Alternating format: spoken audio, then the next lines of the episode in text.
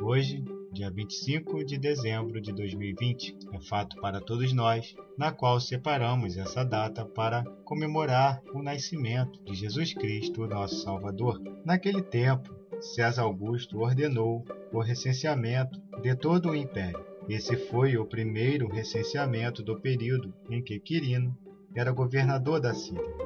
Cada habitante do império teve de viajar até a sua cidade natal para se cadastrar. Por essa razão, José saiu de Nazaré, na Galiléia, e foi a Belém, na Judéia, a cidade de Davi. Como descendente do rei Davi, ele precisou comparecer em Belém. Maria, sua noiva, estava grávida e o acompanhou. Enquanto estava em Belém, chegou a hora de Maria dar à luz. José, tendo que viajar, chegou numa cidade muito cheia. E Maria falou: José, está na hora. Então, olha o desespero. Já imaginou pensando? O desespero que José passou naquele momento, sem ninguém para poder ajudá-lo e nem onde ter lugar para se hospedar? Então chegou o momento. Antes de tudo, havia a palavra, a palavra presente em Deus. Deus presente na palavra. A palavra era Deus, desde o princípio, à disposição de Deus. Tudo foi criado por meio dele. Nada, nada mesmo, veio a existir sem ele. O que veio à existência foi a vida, e a vida era a luz pela qual se devia viver.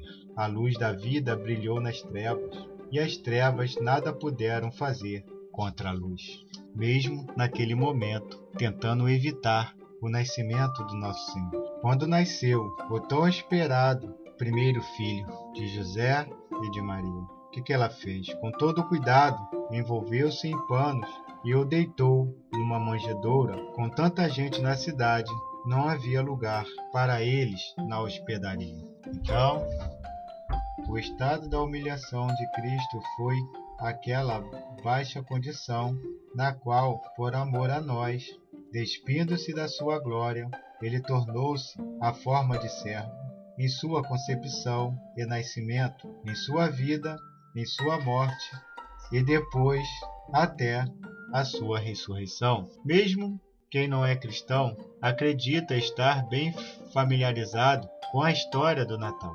As versões natalinas do bebê Jesus, deitado em uma manjedoura, ornamentam prédios, lojas, shoppings, fachadas e jardins, e entornos de igreja, e melodias sobre pastores e anjos se fazem soar por toda parte. Mas, mesmo com tanta abundância desses, dessas referências cristãs na cultura popular, quantos de nós pararam para de fato examinar com atenção as partes mais difíceis desta história bíblica? Fica aqui essa pergunta. Medite sobre isso e Feliz Natal para todos!